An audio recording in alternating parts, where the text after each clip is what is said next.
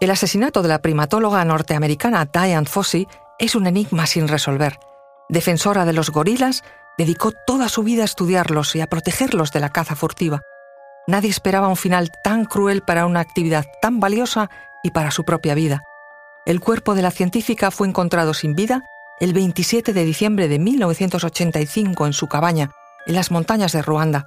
Le habían partido el cráneo con el machete que ella misma usaba para abrirse paso entre la vegetación de la zona, y había signos de haber luchado contra sus asesinos. El trabajo de Fossi no solo hizo avanzar el conocimiento científico sobre los gorilas, también y sobre todo cambió para siempre la imagen que el público tenía de esos enormes primates, mostrando que nuestros primos evolutivos estaban mucho más cerca de los humanos de lo que nos habían contado. Conoce mejor al equipo que protege nuestras costas. Alerta en el mar, el jueves a las 10 un nuevo episodio en National Geographic. Soy Luis Quevedo, divulgador científico. Y yo soy María José Rubio, historiadora y escritora. Y esto es Despierta tu curiosidad, un podcast diario sobre historias insólitas de National Geographic. Y recuerda, más curiosidades en el canal de National Geographic en Disney Plus. La joven Diane, que había nacido en 1932 en San Francisco y se había formado en terapia ocupacional para trabajar en hospitales, decidió en 1963, con 31 años de edad, invertir todos sus ahorros en viajar a África para perseguir su sueño. Su vida dio un giro de 180 grados cuando conoció al antropólogo británico Louis Leakey en una conferencia, y este le convenció de que tenía grandes cualidades para ir a África a estudiar a los gorilas sobre el terreno. La joven enfermera se enamoró de la idea. A ver, no era para menos. Leakey acababa de asombrar al mundo apoyando a la pionera Jane Goodall en su estudio de los chimpancés. Un trabajo que revolucionó la ciencia al demostrar que los chimpancés tenían un tipo de cultura, que la transmitían de generación en generación y que era fruto de una gran inteligencia.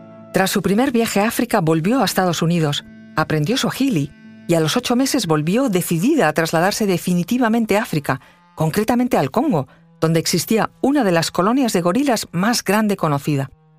Los problemas políticos de la zona hicieron que tuviera que trasladarse cerca de las fronteras con Zaire y Uganda, donde fundó el Karisoke Research Center, que funcionó desde 1967 hasta 1980. Pero la historia es más dura de lo que parece. Algunos lugareños, sobre todo aquellos que dependían de la caza furtiva, no estaban de acuerdo con su presencia en la zona. Además de que los gorilas no estaban acostumbrados al contacto prolongado con humanos. La primatóloga no se rindió y atrajo a la zona la atención de investigadores y zoólogos de todo el mundo. Lo más importante, ganó la complicidad de los gorilas que estudiaba, lo que le permitió estudiarlos con mayor detalle.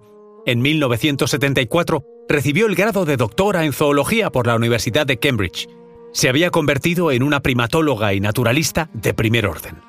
Escribió sus experiencias de campo con los primates en un libro que tituló Gorilas en la niebla, en 1983, y ese libro fue la inspiración para la película del mismo título, rodada tres años después de su muerte, y que tanto popularizó su historia y su agitada vida en Ruanda, enfrentada a los cazadores furtivos que amenazaban con extinguir lo que tanto amaba, los gorilas.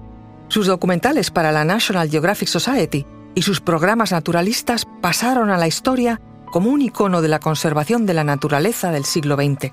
La última anotación en su diario fue, cuando te das cuenta del valor de la vida, empiezas a preocuparte menos de discutir sobre el pasado y te concentras más en la conservación para el futuro. Diane fue enterrada en Karisoke, en un cementerio que ella misma había construido para gorilas asesinados por los cazadores furtivos.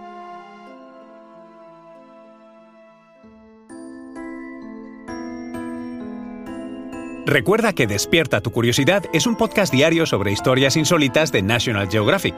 Disfruta de más curiosidades en el canal de National Geographic y en Disney Plus.